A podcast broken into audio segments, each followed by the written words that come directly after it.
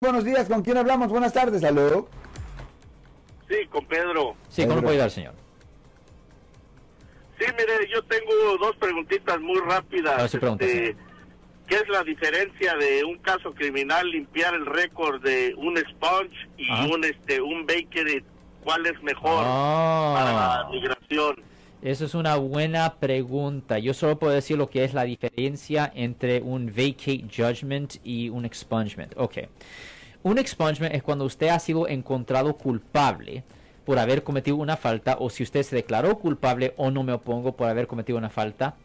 Y después de que usted ah, terminó su tiempo de libertad condicional o probación y usted ha pagado todas las multas y no ha cometido ninguna nueva falta, se puede regresar a la corte para que el juez lo declare retroactivamente no culpable y que le retire los cargos para que en el futuro esta convicción penal no le afecte por razones de obtener trabajo, seguro, préstamo y vivienda. Es en efecto como un tipo de perdón. Ahora, cuando se trata de vacate judgment, ese proceso es diferente, pero mucho más difícil para obtener.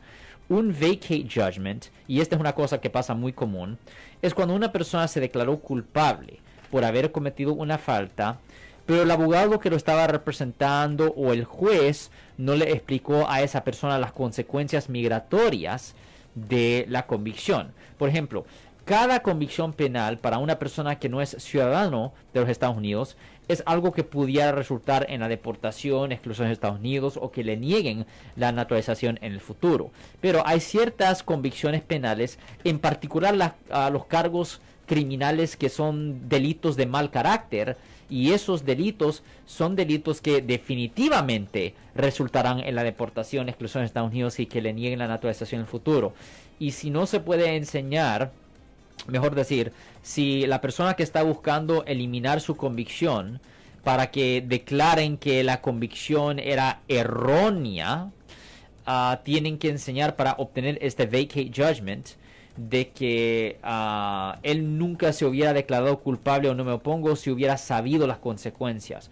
Ahora, ese proceso es súper difícil poder hacer y es casi imposible hacerlo por cualquier caso que ocurrió después del año 1997 más o menos. Mm. Porque desde ese entonces todos los jueces, olvídese del abogado, todos los jueces cuando aceptan las declaraciones de culpable o no me opongo en la corte, les dicen, hey, en caso de que usted no sea ciudadano de Estados Unidos, esta convicción penal pudiera resultar en la deportación, exclusión de Estados Unidos o que le nieguen la naturalización en el futuro.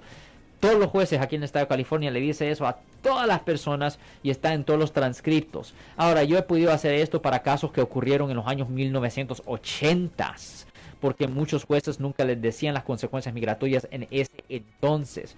Pero más o menos desde el 97 es casi imposible poder agarrar ese vacate judgment. Y para personas que no pueden hacer eso, la única alternativa es hacer una limpieza de la convicción penal, lo que yo mencioné previamente, donde el juez en efecto le perdona la ofensa, Marcos. Si les gustó este video, suscríbanse a este canal, aprieten el botón para suscribirse y si quieren notificación de otros videos en el futuro, toquen la campana para obtener notificaciones.